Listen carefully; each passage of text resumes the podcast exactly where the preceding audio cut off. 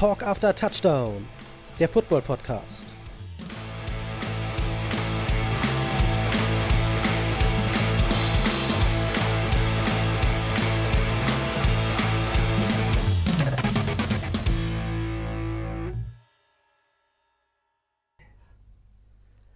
Regungslos saß ich auf meinem Stuhl und versuchte mich unsichtbar zu machen.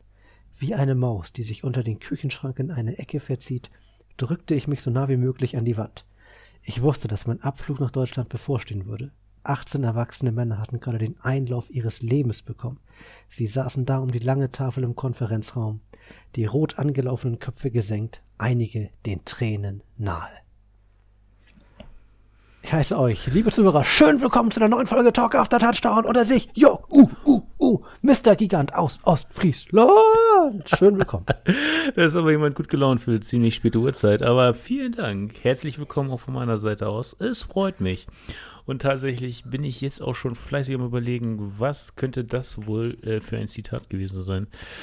Äh, 18 Männer. Für, für unsere ganz frischen Zuhörer, da gibt es ja jede Folge wieder hunderte neue wie ich gehört habe. Wir beginnen die Folge immer mit dem ersten Absatz eines Buches, eines x-beliebigen Buches. Ist und der Gigant aus Ostfriesland versucht immer zu raten, was es wohl sein könnte. Ja, dieses, vor allem diese, Kre die diese kreative Einlage hast du auch erst dieses, äh, diese Staffel eingeführt, worüber ich sehr dankbar bin, weil das es mir war. tatsächlich Spaß macht. Wie der ganze Podcast auch. Jetzt sagst, ich finde es eigentlich völlig blöd. Klingt jetzt so, als würde der restliche Podcast keinen Spaß machen. Nein, so ist es nicht. Äh, ja. Das ist ein netter Einstieg. Hast du irgendeine Idee? Ja, ich versuche das gerade mal durch, durch ein, äh, nicht ein Ausschlussprinzip, aber so ein bisschen zu kombinieren. Also, wir haben, wir haben 18 Männer, die auf dem Weg nach Deutschland sind, offensichtlich eine Botschaft bekommen haben, worauf sie keine Lust haben, deswegen gesenkter Kopf. Mein erster Gedanke war was mit Krieg oder so. Nein. Ja, sehr, sehr übertragen vielleicht, aber nein. Es hat nichts mit Krieg zu tun. Es ist unserem Thema gar nicht so fern. Sport? Oder sind das, Sport, ja. sind das Sportler, die nach Deutschland fliegen? Ja. Es ist jetzt kein klassischer Roman, es ist eher ein Sachbuch über das Thema an sich. Also ein richtiger Sachbuch oder ist es, ist ist es eine fiktionale Geschichte dahinter? Es ist nicht fiktional, es erzählt jemand über sein Leben. Jemand über sein Leben. Wir sprechen aber nicht von einer Biografie. Reden wir über einen Eishockeyspieler? Nein. Über einen Basketballspieler? Nein. Tatsächlich über einen Footballspieler? Worüber reden? Ja! Äh, ein, ein Footballspieler, der noch aktiv ist? Nein. Äh, einen deutschen Footballspieler? Jemand? Ja. Okay, okay, okay. Das heißt, du hast, du hast das Buch von entweder Vollmer oder Björn Werner in der Hand. Nicht schlecht, Jörg, aber nach diesem Spiel in München kann ich nur sagen, believe the hype. Ah, believe the Voll, du hast, du, du hast es ja jetzt vorher schon verraten. Ich dachte, ich dachte, ich kriege noch einen weiteren dritten, vierten Versuch, aber gut. Also, du hast ja jetzt schon, es gab nur noch einen deutschen Footballspieler, den man kennen könnte, oder? Und der schon ein Buch rausgebracht hat. Also. Ja, tatsächlich, Coach Sume wäre jetzt nicht mein dritter Guest gewesen, hätte ich erstmal brauchen, weil, wenn ich an Spieler denke, denke ich nicht an Coach Sume. Weißt du, das ist, ich, ich brauche die Brücke des Coaches tatsächlich eher als, als, als Spieler. Ja, gut, kein, kein NFL-Spieler. Ja. Das ist wohl richtig. Aber cool, cool, cool. Liest du aktuell das Buch tatsächlich oder ist es nur so, dass du es zufällig aus dem Regal gegriffen hast? Nee, ich, ich habe es zufällig aus dem im Regal gesehen, aber ich habe es auch schon mal gelesen, vor, als es rauskam, vor ein paar Jahren. Ja, schöne Sache, schöne Sache. Ähm, ich, ich tatsächlich habe auch was für dich. Ähm, ich werde vielleicht jetzt auch ein bisschen philosophisch, medienkritisch, alles Mögliche. Denn ähm, in der letzten Zeit, was heißt in der letzten Zeit, in den letzten Tagen, habe ich ziemlich oft die Frage, ein, eine und dieselbe Frage gestellt bekommen. Sportlicher Hinsicht, du vielleicht auch. Ähm, schaust du die WM? Und das ist ja, oh. es ist ja nicht einfach. Das Interessante bei der Fragestellung finde ich tatsächlich, dass es wenn man sich das mal genauer überlegt oder auch die Fragestellung genauer hinterfragt, dass es ja nicht einfach nur eine simple Frage ist, schaust du etwas wie ein Fußballspiel oder wie ein Fußballturnier? Eigentlich will der Fragende ja deine politische Meinung dazu hören. Sie fragen ja, wie stehst du zu der WM in Katar?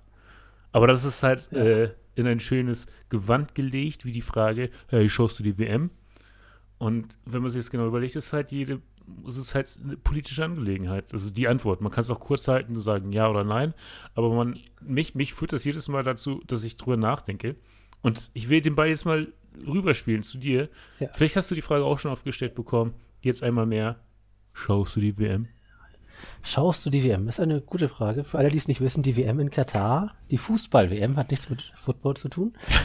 Die Fußball-WM in Katar beginnt ja am Sonntag schon.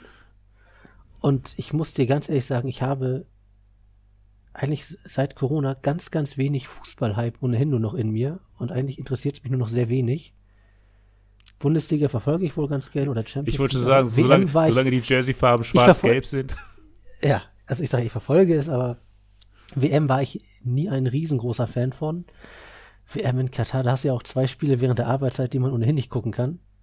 Vermutlich. Und dann das dritte brauche ich dann eigentlich auch nicht mehr. Ich will aber nicht ausschließen, dass mir vielleicht mal das ein oder andere Spiel, das abends interessant klingt, angucke. Vielleicht eher, wenn es Richtung K.O.-Runde geht. Aber also jetzt habe ich da so gar keinen Bezugspunkt auch zu dieser WM und zum deutschen Team oder zu irgendeinem anderen. Das ist mir im Moment gerade völlig egal. Völlig egal. Ja, finde ich auch gut. Vor allem, du beziehst dich jetzt rein nur auf das Sportliche, was ja auch richtig ist. Und mir geht es halt auch so, wenn ich es nur rein sportlich betrachte, habe ich zwar mit der Bundesliga tatsächlich wieder ein bisschen mehr Bezug zu, oder ich fühle ich den Fußball ein bisschen mehr als die letzten Jahre. Ähm, aber was die Nationalmannschaft betrifft, und jetzt diese WM, weißt du, für mich ist halt, wenn ich, wenn ich das, so, das Wort WM höre, und ich weiß, eigentlich sind wir in dem Jahr einer, einer WM, einer Weltmeisterschaft, erwarte ich halt sowas wie Sommer, Sonne, Grillabende, Grilltage. Wir treffen uns dann wieder auch bei dir oder bei anderen Leuten, weil wir wissen, es ist halt Sommer. Kurze Hose, kaltes Getränk in der Hand, draußen sitzen mit Freunden, lange Tage, vielleicht auch sogar schon irgendwie auf die Sommerzeit, Sommerferien vorbereiten. All das, was halt auch eben im Sommer verortet ist, findet jetzt auf einmal kurz vor Weihnachten statt. Das ist, das fühlt sich irgendwie von der Zeit auch total falsch an. Ja, vor, einer Woche war noch, letztes Wochenende war noch Bundesligaspieltag und ein Wochenende später ist schon WM. Das funktioniert irgendwie für mich nicht. Ja. Also verstehe ich, ich verstehe das alles nicht, was da, dass das alles Unsinn ist, da sind wir uns, glaube ich, relativ einig. Ja, ja. Dass diese Vergabe natürlich nur gekauft sein konnte, weil es gibt in Katar ja keinerlei Fußballhistorie oder irgendwas. Es gibt nur Wüste, es gibt, weiß ich nicht, wie viele Stadien sie gebaut acht. haben, nur für die WM. Acht, acht Stadien. Also zwei haben sie, acht, acht, haben sie komplett renoviert und sechs haben sie komplett neu gebaut. Ähm, ja, und äh, die brauchen sie halt hinterher alle auch wieder nicht mehr. Also der Nachhaltigkeitspunkt, den gibt's nicht. Ich spreche jetzt nicht von der katarischen Kultur, das ist halt, ne, das ist halt ein anderes mhm. Land, die haben eine andere Kultur. Das kann man, da kann man sicherlich vieles auch schlecht finden. Aber anderes muss man zum Beispiel akzeptieren, wie dass die dort nun mal kein Alkohol getrunken wird. Das sowas kann ich akzeptieren. Da habe ich, ist halt den halt so, ist, ist dann in Ordnung für mich. Kann ich mich darauf einstellen. Aber wie sie da mit ihren Gastarbeitern oder auch allein schon eigenen Frauen umgehen, das ist schon Wahnsinn. Finde ich so gut. Was auf das der, auf der, auf der akzeptablen Seite, so Alkoholkonsum, komme ich mir klar. Nee, das, das, das, nee, das, das komme ich von der, von der kulturellen Seite her klar, dass man sagt, nee, in unserer Kultur trinken wir keinen Alkohol, ja, okay. Klar. Aber in unserer Kultur unterdrücken wir Frauen, das verstehe ich. Das ist ja. halt absurd. Verstehe ich. Sehe ich, sehe ich auch so, sehe ich auch so. Es ist, Vielleicht etwas überspitzt jetzt dargestellt, aber. Es ist halt bei der Frage immer so, irgendwie, das Potenzial schwingt immer mit, dass man halt einfach eine extreme politische Diskussion führt. Das wollte ich jetzt einfach ja. gar nicht, aber ich war ja trotzdem einfach ja. mal neugierig, so deine Meinung zu, zu, äh, zu, zu hören.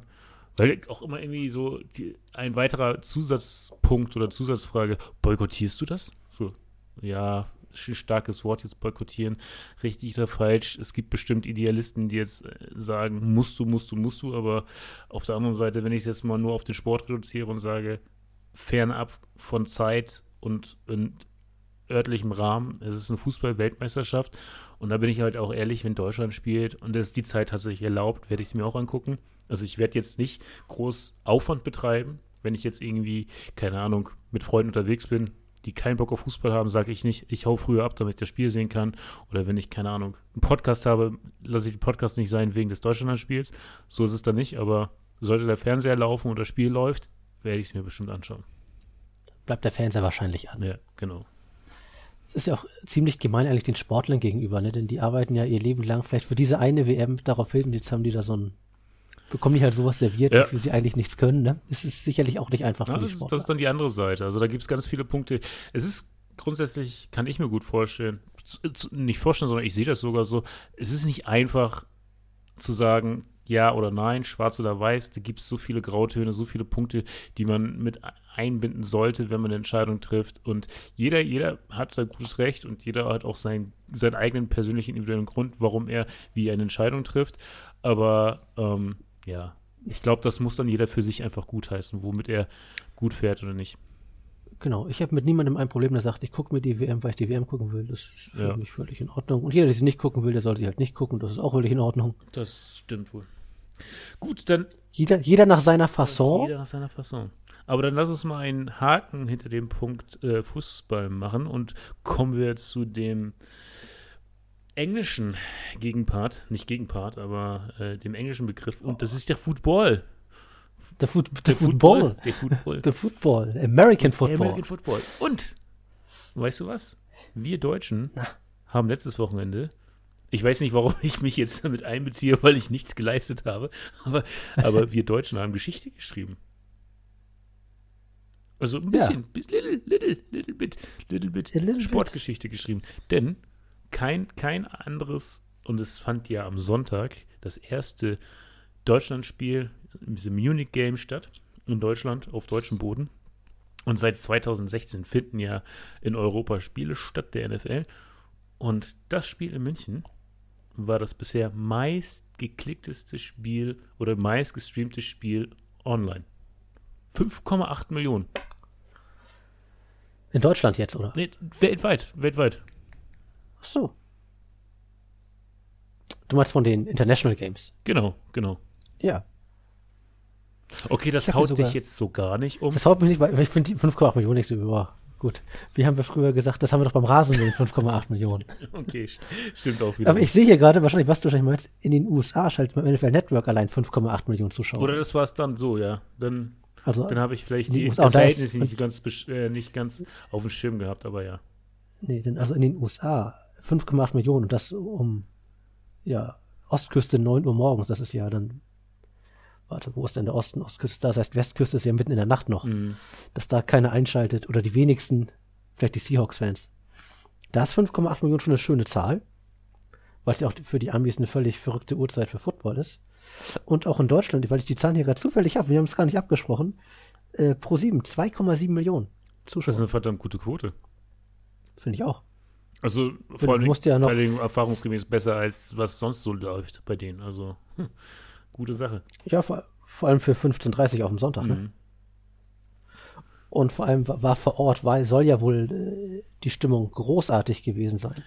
Also ich habe, wir hatten ja zwei Freunde, zwei Freunde aus unserer Fantasy Football Gruppe dort und die haben ein paar Videos zugeschickt und ähm, tatsächlich nur durch die Videos alleine hatte ich ein bisschen Gänsehaut. Da gab es von Torben ja dieses eine Video, ich weiß nicht, ob das jetzt in der Gruppe war oder auf Instagram. Ähm, da waren das Spiel schon längst vorbei und die, die saßen nicht alleine, das saß gefühlt noch das ganze Stadion und hat gesungen. Ja. Also die haben sich einfach mal Ja. mega abgefeiert. Fand ich, fand ich richtig, richtig gut. Ich glaube, das Video, was er da geschickt hat, war äh, Bon Jovi, Living on a Prayer Ja. oder sowas, ne? Ja. Ja, das war schon, Also die Stimmung, also die Videos, die haben mich echt ge gecatcht. Also, da wäre man gern dabei gewesen. also so, so habe ich tatsächlich noch nie bei irgendeinem Bayern-Spiel in der Allianz Arena gedacht. Äh, aber das, es, braucht, es braucht den Football, um Bock auf Bayern zu kriegen. Ich, ich, habe gehört, was ich ganz witzig fand, äh, die Polizei Hamburg hat wohl Beschwerden von den Anwohnern bekommen, weil es so laut ist. Und da hat die Polizei dann den FC Bayern und ja, das kennt man von Bayern Heimspielen eben nicht, dass es dort auch mal laut ist. Deswegen waren die etwas verwundert, was da wohl los ist. Ja, stimmt, das hatte ich auch gelesen. Ja, sehr cool, sehr cool. Ähm, ich, ich weiß nicht, hast du das auf Twitter zufällig mitbekommen?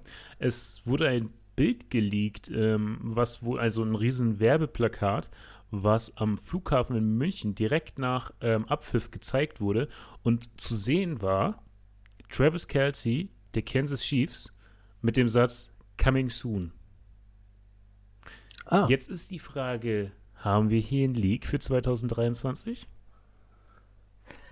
das ist die große Frage. Oder meint er nur sich selbst, dass er bald mal kommt? Naja, das, also ich habe mir das Bild auf Twitter angeschaut, du siehst ihn und du siehst halt in der rechten Ecke auch dann ganz klar hervorgehoben das Kansas Chiefs Logo. Ist jetzt nicht so, dass wir ihn da in private Person haben, sondern wirklich in Jersey. Ja, wahrscheinlich, weil ihn sonst einfach keiner kennt. Ja, gut. Aber also ist, die Frage kam dann auch gleich die, äh, hier bei Twitter auf oder auch die Aussage League für 2023.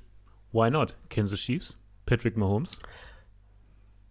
wir haben ja vier Teams, die ja irgendwie wohl Marketingrechte an dem deutschen Land haben, um hier die NFL vertreten zu können. Und da gehören die Kansas City Chiefs zu. Also ich würde sagen, dieser Tipp ist auch nicht so weit weg von der Wahrheit. Es sind, Plus es sind sogar Chiefs fünf. fünf sogar, okay. Es sind die Buccaneers, die Patriots, die Chiefs, die Panthers und die Seahawks. Ach, die Seahawks auch, guck. Und die Chiefs haben, glaube ich, sogar eine Partnerschaft mit dem FC Bayern. Also ja. ich wäre überrascht, wenn die Chiefs in den nächsten Jahren nicht ein Spiel bekämen. Hier. Und das führt, vermutlich eins in München. Das führt mich nochmal zu einer, zu einem anderen äh, Zusatzpunkt. Ich hatte, ich hatte tatsächlich jetzt mal ein bisschen äh, Vorabrecherche betrieben, mal wieder. Ähm, Was? Ich habe, es haben sich jetzt auf einmal Frankreich und Spanien auch selbst ins Rennen geschmissen, äh, was Austragungsorte betrifft. Und äh, bei Spanien sieht es gar nicht so schlecht aus, denn da haben die Dolphins und die Bears Marketingrechte. Ganz ehrlich, okay. also ich habe die Sätze, also ich habe so das einfach gelesen und dachte mir, ja, ja, ja, aber im Nachhinein, was heißt denn das konkret marketinggerichtet? Also schreibt die NFL den Verein tatsächlich vor, ihr dürft da Merch verkaufen und äh, die anderen Vereine dürfen das nicht, weil ich finde ja in den Läden auch andere Merch-Sachen. Also deswegen habe ich Merch. das noch nicht so ganz verstanden. Vielleicht weißt du da mehr. Nee, so, so im Detail weiß ich es auch nicht. Merch darf es natürlich überall verkaufen, aber ich glaube, die können dann haben dann irgendwie ganz eigene Social Media Auftritte in Deutschland in der deutschen Sprache und so weiter und halt eigene Teams hier vor Ort, mit denen sie den deutschen Markt so ein bisschen erobern wollen. Es gibt auch einige, die haben das für Australien, einige für England, mm, die Jaguars okay. zum Beispiel. Und so hat wahrscheinlich jedes Team irgendwie sich da sein Land äh, aussuchen dürfen, in Anführungsstrichen. Mm. Klingt auch ein bisschen merkwürdig. Äh, aber ja. Also was es im Detail bedeutet, weiß ich jetzt aber auch okay. nicht. Ja, und ein, ein, kleiner Nebensatz ist dann noch gefallen, das fand ich sehr ambitioniert. Aktuell sind es ja, sollen es ja wohl fünf Regular-Spiele außerhalb von Amerika sein, der NFL-Season. Und perspektivisch planen die bis zu 16 Spiele außerhalb. Oh, 16 Spiele. Das ist ganz schnell. Wir haben, glaube ich, schon vier in England gehabt dieses Jahr. Ja. Drei oder vier auf jeden Drei. Fall. Plus das in Deutschland Eins, sind schon Wembley, fünf. Nee, dreimal Tottenham, einmal Wembley. Dann müssten vier gewesen sein. Ja. Genau, dann das eine in Deutschland und eins in Mexiko. Ja. Dann hast du also schon sechs International Games, äh, wobei Mexiko wahrscheinlich nicht so auffallen wird, weil die zeitgleich den, ja, der US-Zeit wenn, wenn sie sind. schreiben fünf, dann müssten es wiederum drei, zwei, also zwei fünf, drei, drei in äh, Großbritannien. Nee, es hieß einfach nur fünf außerhalb von Amerika. Also okay. drei, drei England, ein Deutschland, einmal Mexiko. Dann müsste es Vielleicht waren es auch, können auch drei in England gewesen sein, ja, bin mir okay. nicht sicher. Ne? Aber dann kämen wir da ja so hin. Und ich weiß nicht, ich habe auch schon drüber nachgedacht, noch mehr Spiele und irgendwann hast du, weiß nicht, da ist der Spielzeug auch schon wieder so zerklüftet, dass du da ein Spiel, hier ein Spiel, ja. da ein Spiel und da, es wird mir schon fast zu viel, ehrlich gesagt, habe ich mir so überlegt die letzten Wochen so, hast du, das ist ja gefühlt zwei Monate lang überall ein Spiel. London, London, London, London, München. Jetzt wollen sie in Deutschland vielleicht auch noch mehr Spiele machen als nur das eine im Jahr. Puh, bald hast du einen ganzen Spieltag in Europa. Ja, bei 16 Spielen, das ist, könnte man sagen, könnte man so annehmen. Also, es heißt ja auch perspektivisch, ähm, ist ja. nur eine Vision oder eine Theorie, was dann daraus tatsächlich gemacht ja. wird, wird sich zeigen. Wir, ich glaube aber, ja. wir freuen uns alle über Spiele in Deutschland ähm, und wir freuen uns vor allem, dass es so gut angekommen ist. Ja, das ist es. Gut, eine, eine Sache noch, was ganz anderes. Was hältst du von der, von der Zahl 80? Finde ich super. Was hat es damit auf sich? Ich, ich habe es irgendwie in meinem Kopf spannender mir vorgestellt, von, von der Einführung der Herleitung her. 80 Zentimeter Schnee werden äh, in Buffalo erwartet. Ah, ja, 6 Inch habe ich nur gelesen. und 80 die, Zentimeter. Geil, da sieht man Singletary nur noch den Helm, wenn er durch den Schnee flügt. Das ist doch den Helm wieder. Wie geil ist das Bild denn? Aber auf der anderen Seite, das ist ja auch einfach Helm abnehmen und sich unter den Schneemassen durchbewegen. Und dann kommt er wie so ein Maulwurf in der Red Zone ja. wieder hoch. genau. Hier bin ich, Touchdown. Schönes Bild. Ja, also, also irre. Buffalo ist ja dafür bekannt, dass es da gerne mal eisig zugeht. Ja. Das ist schon Mitte November. 80 Zentimeter Schnee. Es sind noch Prognosen, aber es könnte kalt ja. werden in Buffalo. Also es wird wohl kalt in Buffalo. Für manche, die, die, die, jetzt einfach nur das Bild von riesen beheizten Stadien haben, nicht in Buffalo. Das ist eines der wenigen Stadien, äh, wobei es gibt doch mehrere Stadien noch. Die haben halt einfach kein Dach. Deswegen könnte das ein groß, nicht ein ja. Problem sein, weil ja. die sind es gewohnt. Es gibt in den letzten Jahren war es halt auch immer so, dass es eine, jedes Jahr zumindest einmal eine Schneeballschlacht gab. Ähm, wo, wo, wo in Europa hingegen einfach Zwei Zentimeter Schnee? Nee, funktioniert nicht. Können wir. Sagen wir ab. Sagen wir genau. Und nein, bei 80 Zentimeter Schnee, da hilft auch keine Fußbodenheizung der Welt mehr, das Ganze wegzuschmelzen. Das stimmt. Keine Chance, keine Chance. Du, ich habe jetzt einfach mal jetzt so, ohne es anzukündigen, meine News reingesneakt. Ähm, ja, geil. Schön gemacht. Hast du noch irgendwelche News? Mach doch einen Haken dran. Machen wir einen Haken dran. Haben wir doch, Machen wir einen Haken dran. Haben wir doch ganz souverän so gelöst. Was haben wir für heute? Und, achso, was haben wir für heute? Vielleicht noch mal kurz, falls jemand bekommen hat, das Spiel in München haben die Seahawks gegen die Buccaneers verloren. Also Tom Brady der einzige Spieler, der in vier Ländern Regular Season Spiele gewinnen konnte. Der, der Typ sammelt Rekorde ohne Ende. Ist, ist, nicht, ist das nicht fantastisch? Ist das nicht fantastisch? Schön. Schön. Schön, Schön. willkommen. Schön willkommen, Brady. Ja, die Legenden werden noch legendärer. Beim nächsten Mal laden wir ihn zu unserem Podcast einmal gucken, ob er kommt. Vermutlich ja. Ich meine, wir können nicht mit Geld aufwarten, weil wir das nicht haben, aber so ein paar Leckereien, ja. ich back Kuchen, du suchst dir ein bisschen Literatur aus, also wir können es ihm schon schmackhaft und interessant machen. Ich glaube, ein Kuchen, da, damit kriegst du nicht, aber wenn du ein paar Karotten und eine Gurke hinlegst, vielleicht ist das was. das kann auch sein. Gut, machen wir weiter. Wie, wie schaut's aus? Ja, Jörg, du hast ja, wir haben uns ja wieder tolle Themen überlegt da werde ich mir, ihr wisst es, nicht mehr die Spieltag für Spieltag durchgehen, das, weil es ein bisschen eintönig dann ist, haben wir uns immer wieder Themen überlegt. Und auch dieses Mal sind wieder tolle Themen rausgekommen.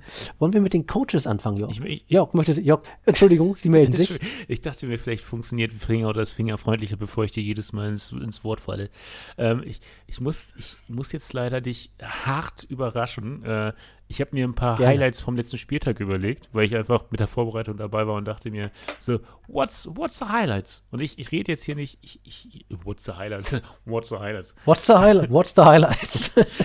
ähm, ich rede jetzt nicht, nicht von Spielen, sondern von Spielern. Ähm, ich weiß, das kommt jetzt unerwartet, hast du sicherlich dich nicht darauf vorbereitet, aber ich hau jetzt mal, das macht ich hau jetzt einfach mal ein paar Namen rein, wo ich mir sagte, wo ich mir denke, hey, die sollte man mal wirklich erwähnen, weil die haben geliefert uh, diesen Spieltag. Uh, uh, und am An beginnt der erste, ja, ja, ich will dich nicht, entschuldigen. Vielleicht, ja, vielleicht ich meine, wenn ich dir so sage, so Spieler, die überzeugt haben vom letzten Spieltag, hast du vielleicht selbst sofort Spieler im Kopf. Ja, klar. Ähm, der erste heißt jetzt nicht der, der absolut überzeugendste, sondern einfach nur, ist jetzt, ist jetzt keine Reihenfolge. Einfach nur, ich muss mit mhm. jemandem anfangen. Das ist Justin Fields. Der Typ ja. hat mal 147 Yards gerusht und zwei Touchdowns erzielt. Habe jetzt mal da mal geschaut, wie ist denn bisher so seine Leistung der kompletten Saison über verlaufen. Der hat über 700 Yards gemacht in der laufenden Saison und sage und schreibe sechs Rushing Touchdowns. Besser, besser, ja, besser als viele andere, ganz, ganz viele andere Runningbacks. Was ist das denn? Ja, ich fand, ich fand ihn auch richtig gut über die letzten Wochen. Am Anfang der Saison war das alles noch etwas wackelig und da musste er vielleicht mehr werfen. Aber jetzt setzen sie ihn richtig gut ein. Du hast es gesagt, er läuft unfassbar viele Yards, er läuft auch selber Touchdowns. Er bringt jetzt auch Touchdown-Pässe an, viele. Ja. Ich glaube, Cole, Cole Kmet über die letzten Wochen, der Tight End. Das ist eine richtig gute Kombi, die funktioniert. Äh, da sehe ich schon eine richtig gute Entwicklung bei Justin Fields und den Bears. Ja, du sagst. Auch wenn es noch nicht immer dazu reicht, auch Spiele zu gewinnen und darauf kommt es am Ende. Aber an. du sagst es richtig. Sie haben seine Stärken erkannt, was sie wahrscheinlich vorher auch schon erkannt haben, aber die setzen sie jetzt auch richtig ein, gefühlt. Ja. Und das ja. ist, und das gleiche trifft auf Cole Cremate auch zu. Ich meine, der Touch, äh, der ist ein Tight, der Tight End, der Leading Tight End von denen, der hat in den letzten drei Spielen fünf Touchdowns erzielt und jetzt in diesem ja. Spiel auch wieder zwei am Stück. Äh, läuft. Ja. Na, natürlich, ne, man, man gewinnt jetzt, dieses, hat das Spiel nicht gewonnen, hat auch in dem Fall verloren, aber ähm, es macht schon irgendwie Spaß und ich glaube, das, was Fields so zeigt, macht Lust auf mehr tatsächlich. Ja, so Typ Lamar Jackson. Dual Threat. So, wir haben jetzt äh, Kmet und Fields abgehakt. Dann kommt ein Packers-Spieler. Kannst du dir denken, welcher? Aaron Rodgers wird es nicht sein. Nee, Aaron Rodgers ist es nicht. Romeo Daubs? Nee, es ist aber auch ein Rookie. Auch es ist nicht? Christian Watson. Christian Watson, ja. Der Typ hat mal drei Touchdowns erzielt. Hat einfach mal dazu beigetragen, dass sie gegen die Cowboys gewinnen. Stimmt, das war's. Der hat ja alle drei Touchdowns direkt Sieht's erzielt. Aus. Der, der Typ hat ja, vorher keinen einzigen Touchdown erzielt und dem Spiel gegen das American Team, America Team, drei Touchdowns. Ja. Wie geil ist das denn? Das ist natürlich eine Mega-Leistung gerade äh, bei den Packers, die ja sehr leid geprüft waren die letzten Wochen. Ich glaube, was haben sie verloren? Vier, fünf Spiele in Folge. wo die Offense auch wirklich Ja. gruselig schlecht aussah. Aber jetzt Overtime-Sieg, Christian Watson mit seinem Breakout-Game vielleicht. Äh, so weit will ich jetzt noch nicht gehen, weil wir haben jetzt zehnten Spieltag, zehnte Woche erreicht und dieses eine Spiel Deswegen sagte ich ja, vielleicht. dieses eine Spiel, naja. Wer, wer aber ähm, mal wieder geliefert hat und dementsprechend nicht von der Breakout-Season zu sprechen ist, weil der Typ ist einfach auf dem Radar und gehört zu den Top-Receivern. Es ist Mr. Mr. Mr. Minnesota himself. Justin Jefferson. Dieses Spiel, dieser Catch bei Fourth and 18, ich weiß es nicht, aber und das ist schon eine Interception und er kriegt es im Rückwärtsfallen mit einer Hand, holt er den Football wieder an. sein- Es ist unfassbar. geil, oder? Guckt es, guckt es euch an. Der Typ ist, würde ich sagen, gerade der mit, Abst mit Abstand vielleicht der nicht, aber heißeste der beste Receiver, Receiver. Ja, auf jeden Fall der heißeste Receiver der NFL. Und wer hat ihn im, wer hat ihn im Fantasy-Team? Bist du das sogar? Ich nicht. Nein, ich hatte ihn die letzten beiden Jahre. Ich habe ihn groß gemacht und jetzt wurde er mir von, von Grubitsch vor der Nase Aber weggeschmissen. hat er sich bei dir bedankt? Also der Justin Jefferson, weil du ihn groß gemacht hast. Wir texten regelmäßig. Text regelmäßig. Aber also grandioser Typ. Ähm, Ja. stehen auch, stehen auch ziemlich gut da mit Unfassbar. 8-1. Ja, ist ganz okay, ne? Aber was war denn das für ein Spiel? Overtime. Das das Ding im- 33 ja. zu 30. Und das Geilste aus deutscher Sicht, Alter. um 19 Uhr. Man konnte das zu einer vernünftigen Zeit sehen. Wie geil ist das denn? Ja. Es war vielleicht das Spiel der Saison bisher. Das, das Ende hatte auf jeden Fall alles. Viel mehr Drama geht ja kaum. Nach, im dritten, dritten, war das noch das dritte oder zweite, äh, dritten Viertel oder zweite Viertel, ich weiß es gerade nicht mehr. Die Buffaloes hatten jetzt zu einer Zeit 27 zu 10 geführt. Mit 17 Ja, Punkten 17 Vorsprung. Punkte Vorsprung. Da wurde meine Wette erfolgreich abgewertet, weil wenn du mit 17 Punkten führst, heißt die Wette ist erfolgreich. Und ich hatte sie in einer Dreierkombi mit drin. Hast du es gewonnen? Ein Bild, ein, ein Bildsieg, ja, ja. Was hast du gewonnen? Achso, nicht viel. Ich wette ja nur Kleinstbeträge. Okay. War, glaube ich, ne, ne, irgendwo eine Zweierquote mit, oder eine Dreierquote mit allen Spielen. Na gut. Der Häuselbauer hat wahrscheinlich nur läppische 1000 Euro draufgesetzt. Ach, Qu- Quatsch. Ich wette in Euro oder sowas. Mehr wette ich nicht. Aber gut, nochmal dazu. Also geiles Spiel und äh, Tja. Guckt euch diese Schlusssequenz an. Die, die hat alles. wirklich. Ein Touchdown, der wieder weggenommen wurde. Ein Touchdown, der erst einer war, dann wieder weggenommen wurde. Dann, also verrückt. Ja. Goal-Line Stand, dann Fumble in der End. Also alles, alles, was man sich wünschen kann in so einem Spiel war da. Ähm, einen letzten Spieler habe ich noch. Ähm, der überzeugt jetzt aber nicht durch Stats, sondern einfach nur durch bloßes Dasein. Durch Anwesenheit. Durch bloße Anwesenheit. Und über den spricht man trotzdem, glaube ich, jede Woche gefühlt. Das war der auf der gegenüberliegenden Seite der, der Vikings, der Anführer der Bills. Die Rede ist von Josh Allen. Warum Josh Allen? Das Ding ist, der hat eine Ellbogenverletzung. Der gehört eigentlich, gehört eigentlich ins Bett oder keine Ahnung was. Was er genau hat, das kann ich dir nicht sagen, aber es heißt halt immer äh, Elbow, Elbow Injury, Elbow Injury. Und der Typ stand einfach mal auf dem Feld, hat vi- 43 Pässe angebracht, ist selbst 84 Yards gelaufen. Dem hat man nichts angemerkt. Nein, aber zur Wahrheit gehören natürlich auch zwei Endzone-Interceptions. Das will doch keiner hören, besonders nicht die Allen-Fans. Der, der Allen-Fan schlechthin. Aber es gehört zur Wahrheit. Gehört zur Wahrheit. Das war das zweite Spiel in Folge, wo er ein kleines bisschen auf einem unfassbaren Niveau, aber so ein kleines bisschen auch gestruggelt hat. Das stimmt. Aber natürlich äh, sich mit so einer Ellbogenverletzung, ich glaube sogar am Wurfarm, und dann ist natürlich doppelt und dreifach Ja. hinderlich und schmerzhaft. Respekt. Respect. Out to you, Alan. Du, das waren, das waren meine Highlights. Also ich, ich finde, ich find, das kann man tatsächlich so als Rubrik einführen. Einfach Ja. die Highlights, äh, gar nicht Spiel-Highlights, sondern einfach Player-Highlights. Ähm, Ja, und gut ist. Kommen wir, kommen wir aber jetzt zu dem, was wir abgesprochen haben. schön spontan reingebracht, die Nummer Jörg. Finde ich gut. Danke. I like it. I like it. I like it. So, ähm, welches Thema machen wir zuerst? Hot Seats, würde ich sagen. Hot Seats, ja. Wir sprechen über die Coaches. Also wenn eine Saison, je länger sie dauert, desto mehr kristallisiert, kristallisiert sich ja auch heraus, welches Team die Erwartungen übertrifft, welches Team genau die Erwartungen erreicht und welche Teams brutalst unter den Erwartungen bleiben und wo dann eine Coaching-Diskussion in Kraft tritt. Ja, Bei den Coles haben wir die sogar schon hinter uns. das stimmt. Da ging's schnell. Denn, ja, denn Frankreich ist nicht mehr Trainer bei den Coles. Jetzt ist es der liebe Son Samstag. Aus Frankreich Genau. wurde Samstag. Je aus Frankreich wurde Jeff Samstag. Aber, Jeff Saturday, ehemaliger Quarterback und Highschool-Coach. Aber ich weiß nicht, ob es jetzt tatsächlich am, äh, am neuen Trainer lag. Schwupps, den Sieg eingefahren. Ja, das ist eine super Überleitung, Jörg, denn damit komme ich auch zu einem meiner Hot Seat Kandidaten, auch wenn es sein erstes Jahr als Head Coach bei den Las Vegas Raiders ist, aber Josh McDaniels macht. Am Anfang habe ich noch gesagt, es sieht wenigstens nach Football aus, aber mittlerweile sieht es ja nicht mal mehr das. Es ist einfach grausiger Football, den wir bei den Raiders die letzten Wochen sehen. Da warnte Adams gefühlt, gutes Spiel, nicht vorhanden, gutes Spiel, nicht vorhanden. Die Offense ist brutal am struggeln, die Defense kriegt keine Stops hin. Es sieht nicht gut aus für die Raiders. Es sieht überhaupt nicht gut aus. Die stehen, wo stehen die jetzt bei 2-7, ne? Das ist, das ist doch, mit solchen Leuten kannst du nicht machen. Geht nicht. Ich weiß nicht, ob es ihm noch ein Jahr geben, denn äh, zugegeben, die O-Line ist eine Baustelle sondergleichen.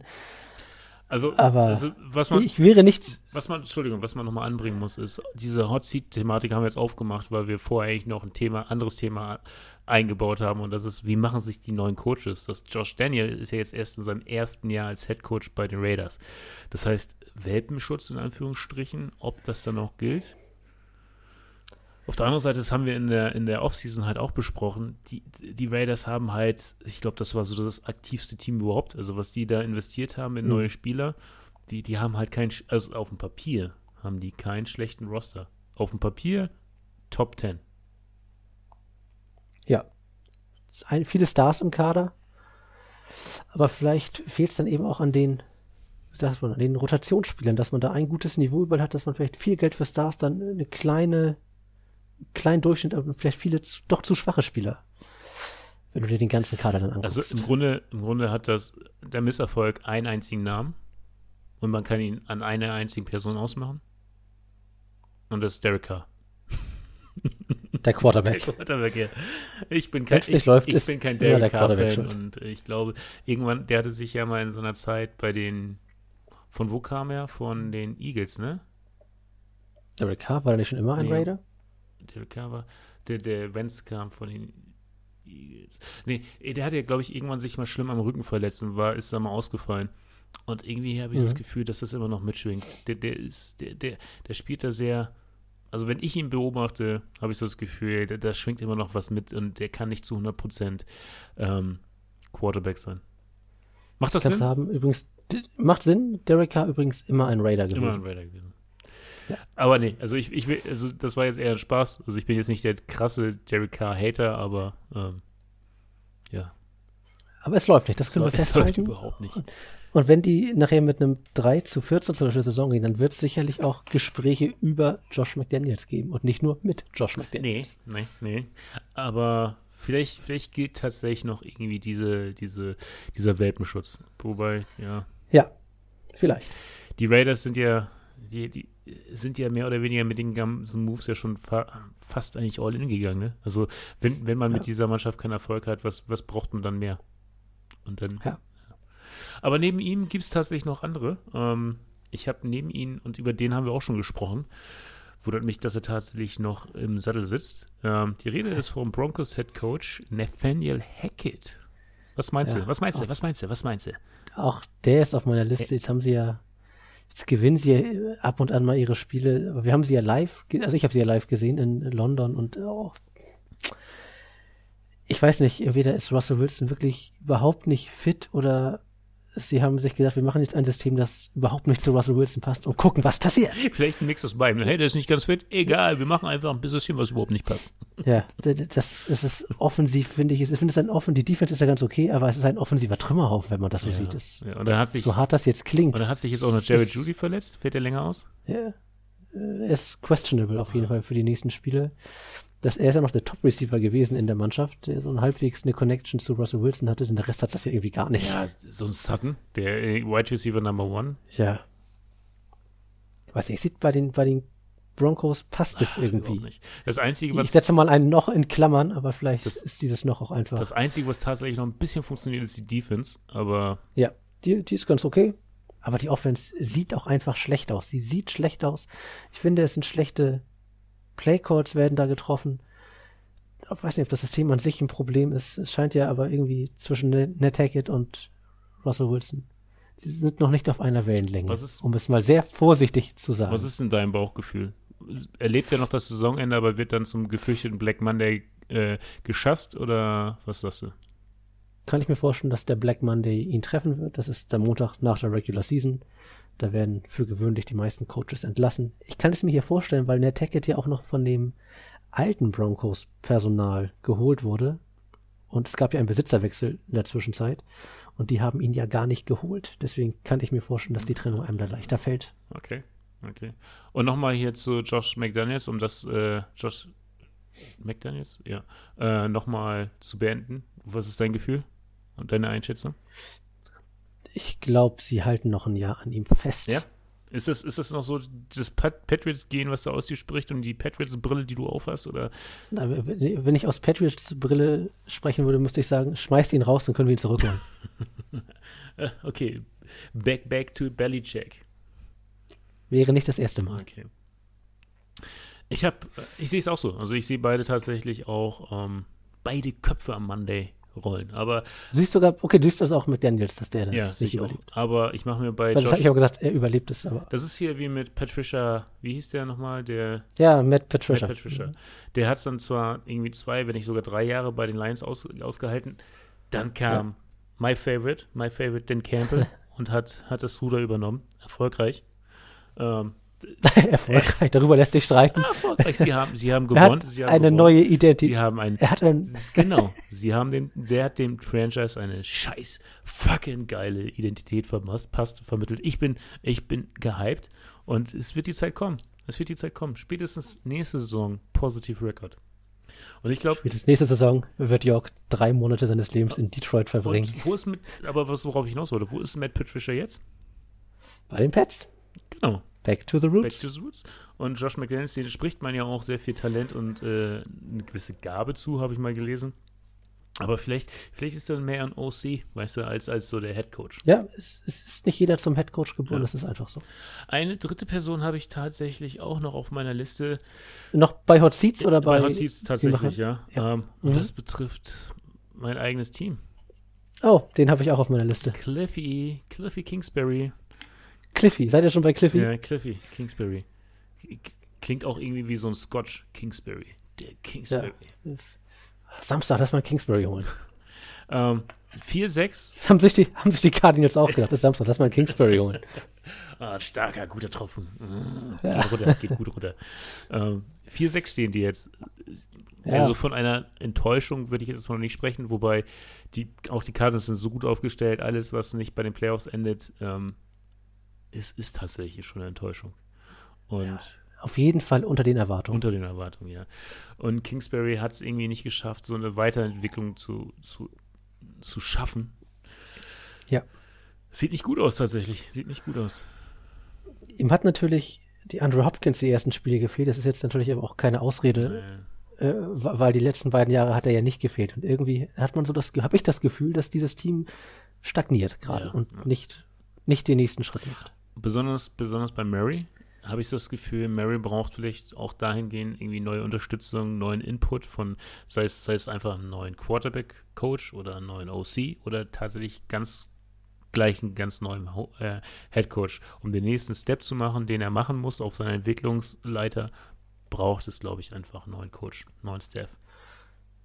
Und das denkt sich, denken sich vielleicht auch die Offiziellen so, entweder, entweder gehen wir mit Mary, dann braucht es einen neuen Coach, oder wir halten an Kingsbury fest, aber dann nehmen wir entweder den Misserfolg hin oder traden Carey, äh, Kyler Murray und nehmen jemand Neues. Aber das kann ich mir nicht vorstellen. Das kann ich mir nicht vorstellen. Ich glaube, das Einzige, was Cliff Kingsbury vor dem Black Monday rettet, wäre jetzt eine Siegesserie, die sie in die Playoffs hieft. Plus ein guter Playoff-Run. Tatsächlich in der, in der Division ist das ja gar nicht undenkbar. Also nicht unmöglich, ne? Also Ja. da im Grunde trennen sind die Seahawks, die, äh, die Seahawks führen die NFC Western, also die, deren Division. Absurd. absurd. Wer hätte das vor der Saison gedacht? Und die Rams sind auf dem letzten Platz. Okay. Ja, also wenn du das vor der Saison nach Woche 10 Never. getippt, getippt hättest, da hättest du Geld gemacht. Und du, die Seahawks stehen auch nur bei 6-4, ne? Also ähm, Ja. im Grunde kann, kann das passieren. Kann das sogar schnell passieren. Was aber für die Seahawks eine tolle Leistung ist. Ja. Und wie du schon gesagt hast, das, damit hat keiner gerechnet. Also einmal mehr Ja. spricht das für Pete Carroll und seine Jungs. Absolut. Gut, Willst du einen Haken an Cliff Kingsbury machen? mache ich. Ich habe noch, ich hab noch einen Coach auf meiner Liste, aber das nicht, weil ich finde, dass er schlechte Arbeit leistet, sondern weil ich glaube, dass er ohnehin immer nur eine Übergangslösung war. Mhm. Ich spreche von Lovey Smith bei den Houston Texans. Ah, der Mr. Once Victory stehen Der, gerade. der Typ mit dem mega geilen Bart. Ja. Der ist echt stark. Ich finde, die Texans sind, Der wirkt glaube ich, dass also ich habe den noch nie emotional gesehen. Jedes Mal habe ich das Gefühl, wenn die Kameras auf ihn schwenken, das ist ein Fan. Das ist, oder das ist so der, der Vater eines Spielers, der einfach enttäuscht ist und jetzt noch Nee. nichts von sich geben möchte und weiß, wenn du mir nach Hause kommst, dann, dann reden wir Tacheles. Aber er so fährt, als das Sanitäter, er fährt, er fährt das Sanitäterkarte und wartet nur auf eine Verletzung, deswegen ist das ein bisschen. Ja, aber da gebe ich Ja, dir recht. Also, also- langfristige Lösung war tatsächlich, denke ich auch, war er nicht. Ähm, auch da wird's. Wobei, ich finde aber, dass er gute Arbeit leistet, denn ich glaube, er hat das mit Abstand talentfreieste Team Ja. in der NFL und dafür, sie lassen sich nicht abschlachten, sie halten immer dagegen. Mhm. Er entwickelt die jungen Spieler, ein Damian Pierce, er gibt ihm einfach Zeit, da kommt was. Das heißt, Ein- Zeit, das ist ein Rookie. Der, der, der, der ist eingeschlagen, gehört. Also ich will es nicht vorwegnehmen, aber wir kommen ja gleich noch dazu. Ja, genau, der hat eingeschlagen, auch ein Nico Collins da. Kleine Schritte, aber es geht Ja. auch da voran. Er ist natürlich mit Davis Mills ein Quarterback, der nicht unbedingt Wei zur ersten Garde weißt gehört. du was? Ähm, als er gepickt wurde, hat keiner damit gerechnet, glaube ich, dass der so lange Starter sein wird. Und ähm, er ist nicht Genau, der das Beste, keine. Frage, aber er macht's, er macht's okay. Und jetzt äh, die, das, d- den Misserfolg an ihm ausmachen, finde ich Überhaupt- ich nein, nein. finden. Und hier und da gab es schon Spiele und auch Würfe, wo man schon das Gefühl hat, so schlecht ist der gar nicht. Nee, also er ist, äh, er spielt besser, als sicherlich viele von ihm Ja. erwartet haben. Da stimme ich dir zu. Das ganze Team ist halt einfach wahrscheinlich das Schwächste in der NFL. Deswegen stehen sie bei 1 zu 8 zu, und ein Unentschieden, glaube ich, irgendwie so. Äh, sind auf dem Weg zum ersten Pick. Das ist das, was erwartet wurde Ja. von allen. Und trotzdem finde ich dafür, dass die Texans ein irgendwie doch immer gut mitspielen. Sie werden nicht abgeschlachtet, sie spielen gut mit, sie halten dagegen. Sie sind, sie sind ein unangenehmer Gegner. Ja, die können eben, wenn es auch mal gut läuft beim Gegner schlecht, sind die auch für eine Überraschung Ja. zu haben. Deswegen sage ich, keine schlechte Arbeit von Lovie Smith, guter Coach, aber eben von Anfang an, glaube ich, nur als Übergangslösung gesehen. Ja. Denke ich auch. Okay, dann ähm, nehme ich jetzt, der war auch tatsächlich bei mir noch auf der Liste, aber ich war mir nicht sicher, ob ich den noch ranbringe. Aber dann mache ich die Liste jetzt fertig mit dem letzten Namen. Und da geht es um den Head Coach der Saints, Dennis Allen. Ja, Läuft nicht so Okay. wirklich gut. Läuft nicht so gut. 3-7. Ähm, natürlich auch massiv Pech mit den Quarterbacks. Ich, ich Ja. habe noch nicht so ganz verstanden, ist, ist James Winston eigentlich gesund oder ist er verletzt? Und man setzt ich auf Dalton. blick da nicht durch. Ich blick da nicht mehr durch, wer da verletzt ist und wer da fit ist. Ich dachte auch, er wäre wieder fit, aber dann hat er doch wieder Dalton dauernd gespielt. Ich weiß nicht, ob da vielleicht noch irgendwas ist, dass sie ihn einfach nicht. Was sollen sie ihn da jetzt auch die Noten zum Fraß vorwerfen? wenn Die Saison ist eh durch für die Saints Den bei 3-7. Nutten? Den Hunden. Also ich würde sagen, den Nutten, den Fraß, okay, geil.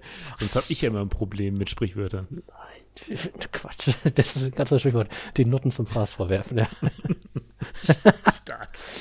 Schön. Könnte auch ein geiler Also, Titel hätte- für die Folge sein.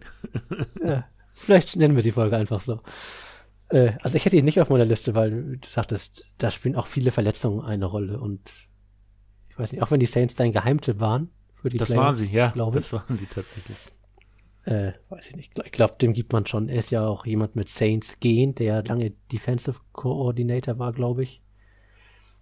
Ich glaube, da werden sie nicht nach einem Jahr sagen, tschüss. Aber wenn, wenn wir jetzt mal ihn und die Saints mit den Raiders vergleichen, was ist denn dann der Unterschied? Also sind es dann nur die Verletzung oder wa- warum, warum ist man eher zuversichtlich, dass ein Allen gehalten wird als ein McDaniels? Weil ich die Saints auch für das deutlich schwächere Team halte. Allein von den Namen. Ja. Wen hast du denn bei den Saints? Wo du sagst, Michael Thomas, der spielt ja auch nie. Camara Ja, Alvin Kamara. Das und die Saints eine Spieler. Defense. Die Saints Defense war, ist, ist nicht schlecht, war aber eigentlich immer so eine der gefürchtetsten Defenses. Ja. Aber wenn die Ja. Offense, wenn, ja, aber wenn, wenn die Offense dich ja nicht mal in einem Spiel halten kann, dann bist du als Defense Ja. irgendwann eben auch einfach drüber. Ich glaube, das große Problem ist tatsächlich die Quarterback-Frage. Dass die das noch irgendwie nicht so ganz gelöst haben, weil Dalton ist auch keine Lösung für die Zukunft. Ja. Äh, oder sie, sie, ich weiß gar nicht, weiß man schon ein bisschen was über Quarterbacks im nächsten Draft? Gibt es da, gibt's da potenziell gute? Das weißt du ja vorher nie. Also den Hype, den wir ja vor zwei, drei Jahren hatten mit der Trevor Lawrence-Gruppe, den haben wir diesmal nicht. Nee, das stimmt. Ja. Ich habe mich aber auch noch nicht so sehr mit der mit den College-Gruppen beschäftigt, muss ich ehrlich sagen. Ja. den College könnte vielleicht, mal die nächsten, könnte vielleicht mal die nächsten Wochen ein Thema sein. So als Idee. Könnte mal ein Thema werden, ja. Weil die heißt, äh, die, die College-Saison neigt sich ja in der jetzt auch den Ende. Also noch zwei, drei Spiele und dann stehen auch die Bowls an. Ein, ein, ja. ein, ein System, was, was eigentlich eine, eine ganze Folge selbst braucht, um erklärt zu werden. Ja. Vielleicht ist das was für die nächsten Wochen. das System College. Gut, okay. Ähm, Hot Seats habe ich meine Liste abgearbeitet. Wie schaut es bei dir aus? Ich mache einen Haken dran. Mache ich auch einen Haken dran. Und dann machen wir doch mit dem nächsten Thema gleich weiter, Jörg, dass du hier vorgeschlagen hast, das wirklich gut ist. Wer sind denn Stand jetzt? Wir haben Woche 10. Woche 10, ja. Ist Geschichte. Wer sind denn so bisher die Top Rookies der NFL? Also die Spieler, die im vergangenen Draft in die NFL gekommen sind, wo man jetzt schon sagen kann, Alter, die haben ja eingeschlagen wie die berühmte Bombe. Wie die berühmte Bombe. Äh, ja, tatsächlich gibt es auf, auf, auf der Ebene der Offense, oder fang du mal an, hast, vielleicht hast du was. Ich musste kurz noch was raussuchen hier, was ich vergessen hatte. Äh, Gut, dann fange ich einfach an. Ich fange mal an mit einem Offensivspiel. Weil wir gerade bei dem Team waren, bleiben wir direkt mal bei dem Team und den New Orleans Saints, denn oh, trotz ja. der ganzen Problematik, die wir da auf der Quarterback-Position haben und mit einer Offense, die Schwierigkeiten hat, hat sich doch einer aus der ersten Runde des Drafts so ein bisschen in den Vordergrund gespielt und er hört auf den Namen Chris Olavi. Chris Olavi, ja. War ein bisschen verletzt auch die letzten Wochen, hat aber trotzdem neun Spiele gemacht, also ist nur eins ausgefallen. 46 Receptions habe ich hier stehen bei über 600 Yards mittlerweile und auch schon schon zwei Touchdowns. Ja. Das, die Touchdown-Ausbeute ist sicherlich ausbaufähig, aber diese 658 Yards, rechnen wir die mal hoch, das wird locker eine 1000-Yard-Saison. Macht den Anschein, oder? Macht den Anschein. Ja. Und das ist für einen Rookie-Receiver doch erstmal, ziehe ich doch meinen Hut Zieh. und sage, das ist doch, das ist doch ein guter Mann, das ist doch der beste Receiver der vergangenen Quarter, äh, der vergangenen Draftklasse. Von den, von den Yards jetzt her, meinst du? Ja. Also von den Touchdowns nicht, von den Yards ja. Also es gibt nee, so. Es ist ja sehr einfach, das einfach auf Touchdowns zu reduzieren. Also Keenan Allen ist ja der Klassiker. Wenig Touchdowns, aber immer ganz viele Yards, weil er bringt sie in die End zur Endzone und da übernehmen dann andere. Mhm. Weil, wenn man sich das ich schaue gerade nach, Injury List, pre ähm, okay, ja, Entschuldigung. Ich versuche gerade einen Ver Vergleich aufzustellen. Ja, also wenn wir jetzt nur rein nach den Yards gehen, gebe ich dir recht, Number One. Ähm, aber wenn man, wenn man, sollte man als, als die, als die Vergleichsbasis die Touchdowns nehmen, gibt es stärkere. Oder erfolgreichere. Ja, ja, bei zwei Touchdowns nicht schwierig. Auf einmal wurde aus, ja, solide zwei Touchdowns. Äh, äh, kann doch jeder. nicht kann doch jeder. Ich würde ihn schon von den Receivern, jetzt unabhängig von der Touchdown-Zahl, sondern eher vom ganzen Spiel, der weiteste. Okay. Ähm, ich wurde jetzt auch fündig, denn ich wollte kurz wissen, ähm, was, was der, äh, die Draft-Position von meinem Rookie war. Ähm, ich glaube, da bist du, stimmst du mir zu. Eigentlich gibt es bisher ein Offense-Rookie, der sowohl Yards als auch Touchdown-mäßig in Kombination, das dann auch noch irgendwie Number One ist, unangefochten. Und die Rede ist von dem Running Back Kenneth Walker, dem Dritten.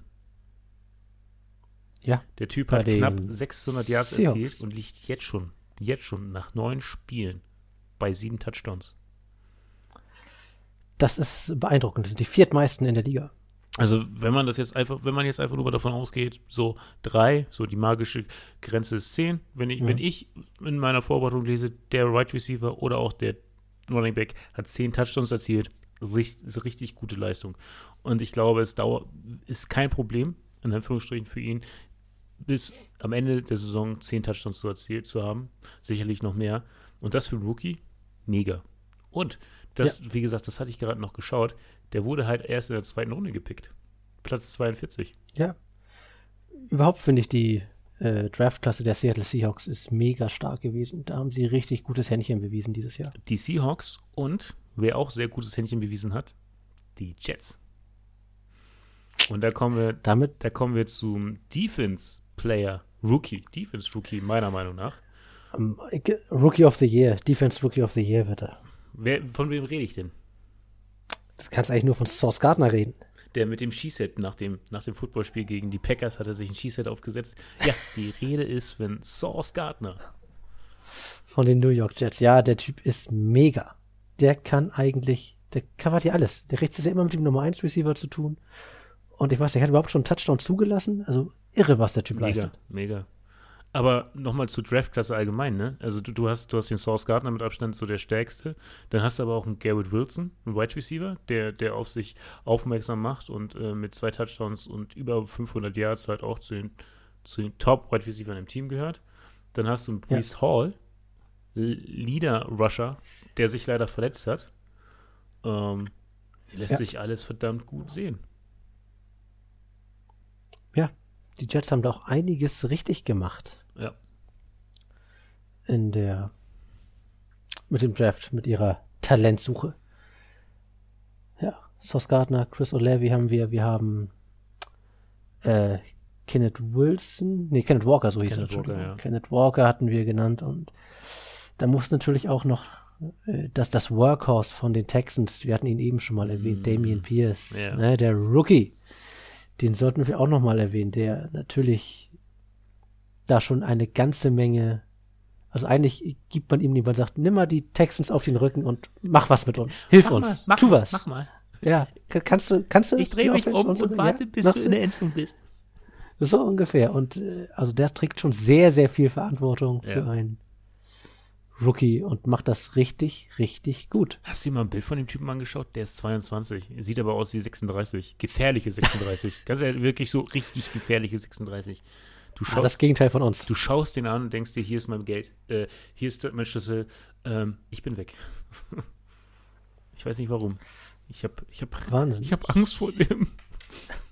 Ich sehe hier gerade auch, er ist Dritter bei Yards After Contact nach Derrick Henry und Nick Chubb. Und ich meine, Yards After Contact, das ist ja schon die Königsdisziplin des äh, Rushing Games. Ich glaube, viele Zuhörer, die gleichzeitig Fantasy Football spielen, haben sich gerade mal einen zukünftigen Spieler auf ihre Merkliste geschrieben. Damian Pierce heißt der Gute. Damian Pierce. Houston, Houston Texans.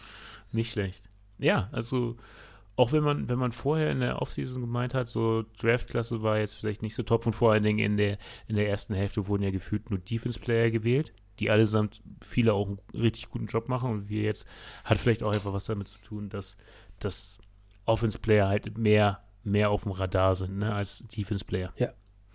Ja. Soll jetzt nicht heißen, dass, dass es keine guten Defense-Player gibt, die gibt es, aber ich persönlich und ich glaube du auch, wir haben jetzt einfach den Fokus auf Offense-Player gelegt, fertig ist. Ist halt für uns und die Zuschauer auch einfach, weil man eben sofort den Impact sieht. Ja, genau. Jemand kriegt den Ball in die Hand und läuft. Wenn jetzt ein Cornerback, der ja Spieler verteidigen muss, das siehst du ja im besten Fall gar nicht, weil der Cornerback so gut verteidigt, dass der Pass gar nicht in die Richtung geworfen ja. wird. Und das siehst du als, wenn du nicht gerade Experte bist, einfach nicht. So ist es. So ist es. Zumindest im Fernsehen siehst du es halt auch, du siehst du halt, wo der Pass hingeht und nicht, wo der Pass nicht hingeht. Ne? Hätte ich nicht besser sagen können. Hätte ich nicht besser sagen können. Ja, Okay. Ja, also ich finde, mit denen, das waren so die vier, fünf Top-Rookies, da würde ich dir hundertprozentig zustimmen, Jörg. Es deckt sich mit meiner Liste. Wir haben sie alle mal genannt und der eine oder andere Zuhörer wird sicherlich die nächsten Spiele mal ein Auge, ein Nahauge auf die Jungs haben. Wird sich lohnen. Unterhaltsam ist es. Genau. Alright. Last but not least, mein lieber Jörg. Breakout. Breakout. Das Thema ist Breakout. Out-Spieler der Saison. Wir sprechen ja hier von Spielern, die keine Rookies mehr sind. Die man vielleicht aber nicht so auf dem Schirm hatte oder die jetzt Zahlen auflegen, wo man sagt, Alter, das ist Elite-Level. So ungefähr. Kann auch ein bisschen drunter sein. Tatsächlich. Aber schon Spieler, wo man sagt, zack, das war, das ist schon Habe ich so nicht erwartet von dem Jungen. Das ist gut. Ja, tatsächlich, ähm, als ich mir so ein paar Leading-Tabellen angeschaut habe, auch so einfach Stats verglichen habe, entweder machen, haben die Rookies auf sich aufmerksam gemacht oder die bekannten oder die Stars, die bekannten ja, Stars so. spielen einfach weiterhin verdammt gut. Ja. Aller Josh ja, Allen oder Jefferson. Aber ich habe ich hab, ich hab mich auch ich habe mich auch schwer getan damit welche zu finden. Ich habe ja. aber trotzdem drei rausgepickt. Ähm, mhm. Und bin mal gespannt, welche du hast. Vielleicht sind es auch die gleichen. Ähm, anfangen möchte ich mit äh, ich, davon, da gehe ich jetzt aus, dass du den nicht auf dem Zettel hast, aber ich habe mir einfach mal die letzten Jahre angeschaut und der ist schon ein ähm, paar Jahre dabei. Ehemaliger Cardinals-Player, Spieler und jetzt bei den Jacksonville Jaguars. Die Rede ist von Christian Kirk. Breakout-Season. Mhm. Ich tue mich schwer, es die Breakout-Season zu nennen, aber es ist bisher die erfolgreichste Saison nach Touchdown. Der Typ hat jetzt zehn Spiele, sieben Touchdowns erzielt und knapp 700 Yards. Also das, das sind Werte von einem Nummer 1 Receiver. Ja, finde ich auch, oder? Und nichts anderes. Vor der Saison wurden die Jaguars ja für den Vertrag noch belächelt, weil er ja schon einen Haufen Kohle bekommen hat. Ja. Eben den eines Nummer 1 Receivers. Und dann, oh, ist er das wirklich wert? Da kann man sagen, ja. Ja, das ist er wert. Und ist er wert? Absolut. Breakout-Season wäre es für mich dann, wenn er tatsächlich nächstes Jahr das äh, wieder erreicht, wenn nicht sogar einen draufsetzt. Aber da habe ich, da würde ich mir als Jackson-Fan denken, geil, ja, solide, ja. alles richtig gemacht. Finde ich gut, Jörg. Ich habe nämlich keinen Wide Receiver auf meiner Liste. Gut, dass du ihn nennst. Ich habe kurz über ihn nachgedacht, habe mich dann aber irgendwie doch nicht getraut. Ich habe nur Wide Receiver auf meiner Liste. Echt? ja. Oh, stark. Stark. Okay, wen hast du denn noch? Ich habe bei den, ich habe mir einen bei den Quarterbacks aufgeschrieben, weil ich wirklich finde, dass das richtig gut ist, was der gute Mann macht. Wo wir vor der Saison, habe ich, ich weiß nicht, ob ich für uns sprechen kann, habe ich mir zumindest gesagt, ah, ich weiß nicht, ob ob das die Quarterback-Lösung bei den Miami Dolphins wirklich auf Sicht ist. Aber Tua Tagovailoa, der spielt richtig gut. Ja, macht richtig Spaß. Und vor allen Dingen, der, der, der, man gewinnt, also er hatte ja eine Phase in der Saison, wo er gefehlt hat, ein, zwei Spiele, wo es dann einfach gar nicht lief. Und ja. dass man, dass man sich als Fan wünscht, Tour wieder aufs Feld zu haben, das spricht dann auch für sich. Also. Ja. Er steht jetzt, er hat acht Spiele gespielt, steht bei über 2000 Yards, 18 Touchdowns bei nur drei Interceptions. Mega. Er hat, er hat natürlich auch ein mega gutes Receiving Core, keine Frage. Aber trotzdem musst du das ja auch erstmal umgesetzt bekommen. Und da hatte ich persönlich auf jeden Fall meine Zweifel, ob das, ich auch. Ob er das so hinbekommt.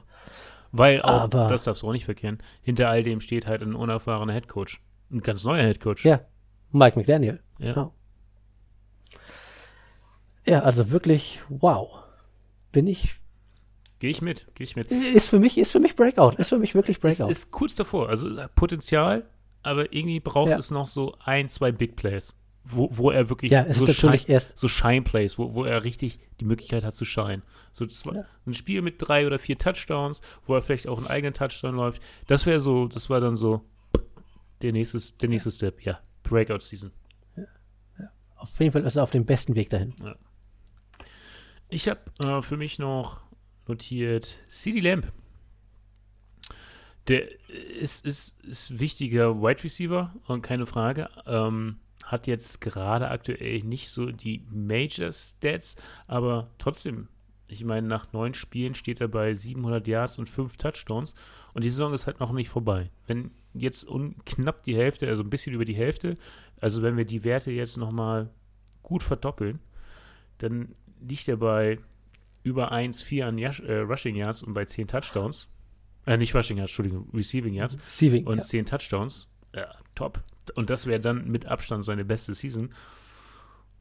Hat, hat das Potenzial. Also ich sehe da starkes Potenzial für die Breakout-Season auf jeden Fall. Jörg, das ist Elite-Niveau. Das ist Elite-Niveau, Eli ja. Elite-Partner, Receiver mit Niveau. jede Minute, jede Minute. Stark. Ja. Ich habe hier, hab hier noch zwei Spieler, aber die fallen eigentlich nicht oder wolltest du noch was sagen? Entschuldigung. Nee, nee, nee was, was. Ich habe hier mir drei Running Backs notiert, wobei zwei sehe ich eher als Comeback-Player ah. und gar nicht als Breakout-Spieler. Also bei einem Comeback, bei dem Wort Comeback fällt mir sofort ein Spieler ein. Wer denn? Ähm, der von den Jacksonville Jaguars. Saint Etienne. Travis, Travis, Travis Etienne. Etienne. Genau, den haben wir stehen. Travis Etienne. Ganz der erste Jahr ausgefallen, jetzt wieder da und ja, spätestens als äh, Robinson weggetradet wurde, hat Etienne komplett übernommen. Ja. und trägt die Offense bereits zusammen mit Christian Kirk. Also, guter Mann, kam, aber eher Comeback als Breakout. Mein zweites Comeback, was man so vielleicht nicht erwarten konnte, Saquon Barkley, New York Giants. Da haben sie alle gedacht, ob der wirklich nochmal zurückkommt. Schafft er das? Kann er das? Ja, er kann. Standen wirklich so viele Fragezeichen hinter ihm? Also der wurde ja, ja, der wurde ja auch bei allen Predictions einfach mal mega high äh, predicted als, als möglicher Draft in der Fantasy League. Also auch wir, bei ja. uns wurde er in der ersten League gedraftet. Also dieses tatsächlich so unerwartet finde ich es nicht. Doch, also vor allem in der Konstanz und auch ohne Verletzung, dass er die Saison durchgeht, richtig gut. Er steht jetzt schon neun Spiele, er hat jetzt schon über 900 Yards. Ja, das ist krass. Und der dritte? Das ist, das ist der dritte. Das ist dann vielleicht wirklich, geht es jetzt langsam Richtung Breakout, weil er das interne Duell gegen Damian Harris langsam für sich entscheidet. Ramondre Stevenson, New England Patriots. Oh, ja. Also es geht jetzt gerade in die Richtung erst, weil er jetzt das Duell gegen, er teilt sich das Backfield ja mit Damian Harris die meiste Zeit, hat aber das Duell wohl gerade für sich gewonnen, steht jetzt bei 618 Yards, vier Touchdowns, aber eben auch schon bei 227 Receiving Yards. Das ist krass. Also auch da. Da ist er auf beiden, also zum einen, ich laufe den Ball im Arm, ah, ich kann ihn auch fangen. Er kann beides. Ganz, ganz wichtig, gerade im Patriot-Spiel. Ja. Ja, interessant. Habe ich jetzt tatsächlich so nicht auf dem Schirm, aber macht Sinn. Besonders der da geht er halt, Rashad Stevenson. Ja. Genau. Da geht er halt gerade den Schritt nach vorne. Äh, ich, um noch meine Liste fertig zu machen, ein letzter Spieler. Wie gesagt, ein dritter Wide Receiver. Da gehen wir wieder zurück zu den Dolphins. Die Rede ist von Jalen Waddle. Ja, den hatte ich auch kurz überlegt. Ja, waddle, waddle, waddle, waddle. Also knapp 900 Yards und 6 Touchdowns und das nach 10 Spielen. Oh. Das, ist, das sind irre Zahlen. Grundsolide. Denkt man grundsolide. Sich, grundsolide und da denkt man sich, damit ist ja locker der Receiving Leader bei den Dolphins. Ist er nicht. Ist er, nicht. Ist er einfach nicht. Nein. Der ist halt an Stelle 2. Es gibt immer noch ein fucking Tyreek Hill. Ja, aber die meisten Touchdowns hat er. Also ja. er ist dann das, das Endzone-Target auf jeden Fall. Und ähm, ich, ich meine, seine, seine Rookie-Season mit 1000 Yards und 6 Touchdowns war schon, da hat er schon deutlich gemacht, ja, mit mir ist zu rechnen. Und dass er diese Leistung jetzt quasi schon fast erreicht hat, ne, nach der Hälfte der Saison, äh, ja, so, ja, da kann man gerne von der Breakout-Season sprechen, finde ich. Ja, vor allem bei der Konkurrenz im eigenen Team. Ja. Ne, also ja, absolut richtig, Jock. Absolut richtig. Oh, der Commissioner gibt mir recht. Vielen Dank. Tatsächlich, ja. Man muss auch mal. Tatsächlich. Muss man auch mal loben. Zucker, Zuckerbrot und Peitsche. Ja, sehr schön. Zuckerbrot und Peitsche. Ja. Ja, bei den Defense-Spielern, da ist irgendwie gar keiner so richtig herausgestochen, wo man sagt, oh, drittes, viertes, fünftes Jahr und jetzt kommt so ein Jump nach vorne. Ja, will ich, sehe ich, seh, ich habe mich dann. Sehe ich gar nicht. Ich, will ich nicht sagen. Kann, kann ich nicht sagen, weil ich mich da nicht so wirklich mit beschäftigt habe. Auch die Offense-Player habe ich ne, nur mal irgendwie grob überflogen. Ich, es gibt sicherlich von den Stats her richtig gute Defense-Player ich habe sie mir angeguckt. Äh, es gibt richtig gute Defense-Player, die vielleicht letzten Jahre nicht so gut waren, aber die sind häufig halt auch schon um die 30 Jahre alt. Und da war es mir dann vielleicht ein bisschen das zu hohe Alter, wo ich sage, ja, okay. es ist vielleicht diese eine Highlight-Saison, die ihr jetzt habt, ja. Vielleicht ist es die. Aber für ein Breakout, das, das sehe ich eher so zweites, drittes, vielleicht viertes Jahr noch, aber weiter sollte es dann eigentlich nicht gehen. Ja, gut. Hast du recht. Hast du recht. Na gut. Ja, sollte einer von unseren geneigten Zuhörern sich sagen, pff, Leute, also, ihr habt doch, da habt ihr doch aber jemanden vergessen. Ihr habt doch gar nicht gesagt, dass Daniel Jones hier so ein super Breakout-Jahr hat. Dann sagt uns das doch einfach. Sagt uns doch bitte eure Meinung. Oder, über die oder halt die Schnauze. oder, oder clever halten. Über die üblichen Social-Media-Kanäle, wie zum Beispiel auch Instagram. Was muss man denn da, da machen? Da muss man einfach nur nach Talk of the Touchdown schauen. Gebt ein, Talk of the Touchdown. Ist das so einfach? Ist so einfach. Aber was auch einfach, was auch einfach ist, einfach, wenn ihr sagt, Instagram vertraue ich nicht, ich bin oldschool, ich will E-Mails schreiben, dann geht das an. Talkaftertouchdown at gmail.com. Ihr hört schon, da ist ein System zu erkennen. Talk After Touchdown. Ja, ihr müsst euch genau. erstmal eigentlich einen Talk After Touchdown merken. Ja, Oder wenn genau. ihr. Wenn, wenn ihr ja, genau, wenn ihr jetzt euch sagt, äh, E-Mail und Oldschool, ich bin aber noch mehr Oldschool. Ich bin so Oldschool wie Afrika Bambata. Dann könnt ihr gerne auch eine Brieftaube schicken. Ja. Da, da, muss man sich noch nicht mal Talk auf der Touchdown merken, da muss man einfach nur Futter haben und dann die Taube in die Luft schmeißen und beten. Und noch hinterher, genau, hinterher schreien, Casa Spacko Fatze in Heimfeld. So sieht's aus. Dann landet sie bei dem lieben Gigant aus Friesland auf der Wiese bei Werner und gibt das Zettelchen ab. Also wir bieten oder, das, oder das Paket, oder, oder das, das Paket. Paket. Wir bieten euch genug Möglichkeiten, um mit uns in Kontakt zu treten. Dann tut es auch. Ja, macht das sehr gerne. Gut, wollen, so. wir noch, wollen wir noch kurz auf den anstehenden Spieltag schauen, oder? Ja, sehr gerne. Die fünf Minuten haben wir noch, lieber Jörg, würde ich sagen. Denke ich auch, denke ich auch. Lass uns doch mal schauen. Heute, heute. Erwarten uns denn irgendwelche unfassbaren Highlights? Oh, ich sehe gerade Live News. Live News in unserem Podcast, Jörg. Defensive Tackle Nedamukong Su, ja. wir alle kennen ihn, unterschreibt gerade bei den Philadelphia Eagles. Und vor allem nicht nur ihr, den anderen Namen habe ich gerade nicht auf dem Schirm, die haben quasi heute und Linville Joseph. Ja, zwei Spieler Ding festgemacht für die Defense. Ich würde sagen, das ist ein Super Bowl Move, oder? All in. All in. Also das ist natürlich jetzt sicher ist Su kein Move, wo sagt, damit machen sie sich die nächsten zehn Jahre kaputt. Nein, aber das ist einer für jetzt, sofort, er muss jetzt funktionieren. Ja, und das tut er auch. Das tut er auch. Krass. Ja, das ist Plug and Play. Krass. Plug and Play. Ähm, was ich sagen wollte, heute Abend ist eigentlich ein ziemlich interessantes Spiel schon.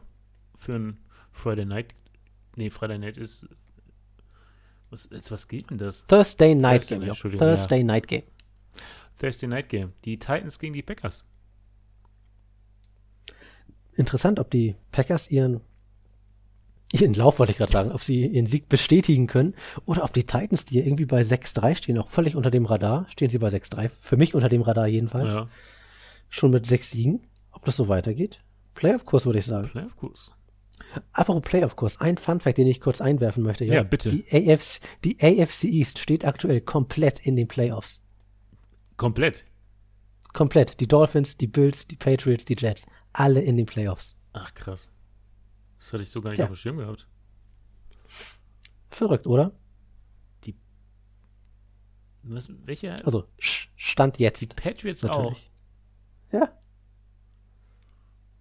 Heuler die Waldfee. Heuler die Waldfee. Ja, nicht, nicht, schlecht, nicht schlecht. Und NFC South nach wie vor ein, kein einziges Team mit einem Positive Record, aber trotzdem gibt es natürlich ein Team, was dabei ist. Und das sind bisher die Buccaneers. Wie, ja. wie heißt der Spruch so schön? Ein Pferd springt auch nur so hoch. Ja, doch, ein Pferd springt auch nur so hoch, wie es springen muss, ne? Oder so ähnlich? So, genau so ähnlich geht das Sprichwort ja. ja. Derby, es ist Derby-Zeit. Es ist, es ist gefühlt jede Woche Derby-Zeit. Ja, aber hier ist richtig Derby-Zeit. New England Patriots gegen die New York Jets. Ah, schön, schön, schön. Das, das 5-4 gegen 6-3. Das klingt für mich nach Offense, könnte schwierig werden, aber ein Spiel für Defensiv-Enthusiasten. Äh, ja, ich auch so. Das, das, was wir am Anfang schon besprochen haben, das Bills-Spiel, Bills gegen die Browns. Zumal natürlich die, die Schneeballschlacht oder das Wetter eine große Rolle spielt und auch sehr unterhaltsam sein kann. Ähm, ja. Ist, finde ich, die Partie auch ganz gar nicht schlecht. Uh, uh. Ja. Ah, die Lions Klingt gegen gut. die Giants. Hm. Ist auch ein Überraschungssieg für die Lions drin. Oh, ja. Ich sehe das wohl ähnlich.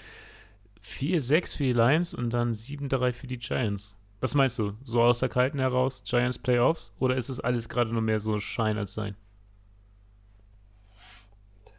Ich glaube, die spielen ja wirklich völlig grundsoliden Football. Also da kannst du nichts sagen. Ich glaube schon, dass wir da ein Playoff-Team sehen. Mhm. Also im Grunde, ich glaube ja mit zehn Siegen schaffen sie es in die Playoffs. Also drei Siege brauchen sie noch. Mhm. Abwarten. Abwarten. Topspiel, Jörg. Absolutes Topspiel, das ich hier jetzt nennen werde. Sonntagabend, 22.25 Uhr. Da kann man vielleicht noch ein bisschen was gucken. Die Minnesota Vikings ja. mit Justin Jefferson gegen die Dallas Cowboys und Jerry Judy. Jerry Judy? Äh, Jerry Judy. Äh, CD Lamp. Entschuldigung. Geistige Umnachtung. Ja, äh, 6-3 gegen 8-1. Das klingt sehr gut. Uh, ich, ich freue mich einfach, Justin Jefferson zu sehen. Dann haben wir Montag die Chiefs gegen die Chargers. Das wird kein, wird kein schlechtes Spiel. Und dann zum Abschluss noch die 49ers die, gegen die Cardinals. Da weiß ich gar nicht. Mary hat ja letztes, letztes Mal nicht gespielt. Mal schauen. Ach, stimmt, gegen die, gegen die Rams war das, ne, wo auf einmal beide Ersatzquarterbacks ja. eine Stunde vorher ihr Go bekommen haben. Also im, Gru ja. im Grunde müssen die Cardinals liefern. Also wenn sie das jetzt gewinnen, äh, nicht gewinnen sollten, dann können sie die Playoffs abschneiden. Ja. Ist ja auch ein Division-Duell. Das ja. ist ja, tut ja gleich doppelt wieder. Genau. Abschneiden. Können Sie es Ja. absch abschneiden? Das ist ja gar nicht so richtig. Absch abschminken können Sie sich Absch- das. Abschminken. Oh mein Gott. Und ich habe nichts getrunken. Abschneiden ich können, nichts getrunken. abschne abschneiden können Sie das Bungee-Seil, an dem Cliff Kingsbury gerade noch hängt. Und wenn ihr richtig zugehört habt, dann wisst ihr auch, wer in der Bye-Week ist. Das sind die Jaguars, die Dolphins, die Seahawks und die Buccaneers. Also nach einer Woche in München können sie sich jetzt ein bisschen von den Reisestrapazen erholen. Erstmal Füße hochlegen. Erstmal wieder hochlegen. Und ganz ehrlich, Jörg, das sollten wir auch machen. Oh, was, was für eine schöne Art, den Podcast zu beenden. Herr Commissioner aka Mr. Creative. Gefällt mir, gefällt mir. Ja, es ist schon spät. Es ist spät, ja. Ja. Also, Jörg, ich würde sagen, machen wir einen Haken dran, Mach, oder? Machen wir einen Haken dran. Es war mir eine Freude. Und äh, ja, Christopher, wir hören uns Was war es? in zwei Wochen Jörg, wieder. was war es dir? Was war es es war dir? mir ein inneres Kuchenbacken. Hat mir sehr gut gefallen. Sehr schön. Dito, ich schließe mich an. Wir freuen uns auf einen tollen Spieltag mit einem wieder tollen Justin Jefferson bestimmt. Mit auch ganz vielen anderen tollen Dingen, die passieren werden.